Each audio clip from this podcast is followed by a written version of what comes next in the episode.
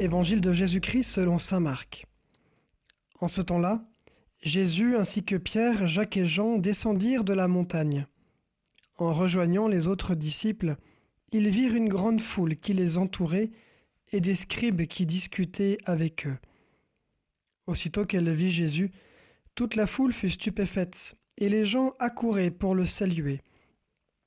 Il leur demanda De quoi discutez-vous avec eux? Quelqu'un dans la foule lui répondit Maître, je t'ai amené mon fils. Il est possédé par un esprit qui le rend muet. Cet esprit s'empare de lui n'importe où. Il le jette par terre, l'enfant écume, grince des dents et devient tout raide. J'ai demandé à tes disciples d'expulser cet esprit, mais ils n'en ont pas été capables. Prenant la parole, Jésus leur dit Génération incroyante, Combien de temps resterai-je auprès de vous? Combien de temps devrais-je vous supporter? Emmenez-le-moi. Jésus vit que la foule s'attroupait. Il menaça l'esprit impur en lui disant Esprit qui rend muet et sourd, je te l'ordonne, sors de cet enfant et n'y entre plus jamais. Ayant poussé des cris et provoqué des convulsions, l'esprit sortit. L'enfant devint comme un cadavre, de sorte que tout le monde disait Il est mort. Mais Jésus, lui saisissant la main, le releva et il se mit debout. Quand Jésus fut rentré à la maison, ses disciples l'interrogèrent en particulier Pourquoi est-ce que nous, nous n'avons pas réussi à l'expulser? Jésus leur répondit Cette espèce-là, rien ne peut la faire sortir sauf la prière.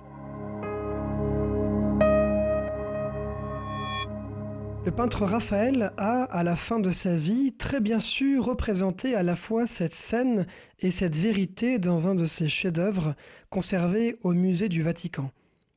Dans son tableau intitulé La Transfiguration, de presque 4 mètres sur 3, il peint sur la même toile l'épisode de l'enfant épileptique que nous venons d'entendre et le passage de la Transfiguration. La partie supérieure montre la transfiguration sur le mont Tabor. Le Christ y flotte dans les airs, entouré des prophètes Moïse et Élie. En dessous, sur une montagne sont couchés les apôtres Pierre, Jacques et Jean, témoins de la transfiguration. Ils couvrent leurs visages, aveuglés par la lumière émanant du Christ.